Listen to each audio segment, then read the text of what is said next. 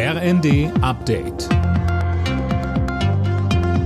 Stündlich neu. Auf den Punkt informiert.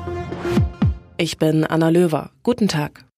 Boris Becker ist in Haft. Wegen Insolvenzverschleppung hat ein Londoner Gericht die Tennislegende zu zweieinhalb Jahren verurteilt. Mindestens 15 Monate davon muss er absitzen. Linda Bachmann mit den Reaktionen. Ja, im Netz gibt es gerade viel Spott und Häme, aber auch Zuspruch. Für den Menschen Boris tut es mir leid, so Fußballmanager Rainer Kallmund in der Bild. Deutschlands aktuelle Nummer eins im Tennis, Alexander Zverev, betonte gegenüber T-Online, wie wichtig Becker für den Sport war und ist. Ähnlich äußerte sich DTB-Präsident Ditloff Arnim.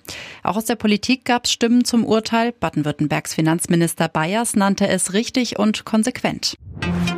Die US-Armee bildet jetzt in Deutschland ukrainische Soldaten aus. Bei dem Training geht es unter anderem um die Bedienung von Haubitzen und Radarsystemen. Die Soldaten werden von Nationalgardisten trainiert, die vor der russischen Invasion in der Ukraine stationiert waren. Finanzminister Lindner kann sich nicht mehr vorstellen, dass Altkanzler Schröder weiterhin staatliche Mittel erhält. Gegenüber den Funke-Zeitungen sagte er, wer offenbar an der Seite verbrecherischer Regierungen steht, kann nicht auf die Unterstützung des Staates zählen. Schröder erhält jährlich mehr als 400.000 Euro für Büro und Mitarbeiter. Das wurde zuletzt scharf kritisiert, weil Schröder weiterhin geschäftliche Beziehungen nach Russland pflegt. An der grünen Basis gibt es Widerstand gegen das geplante 100 Milliarden Euro Paket für die Bundeswehr. Laut RND will eine Initiative in der Partei, dass die Mitglieder darüber abstimmen.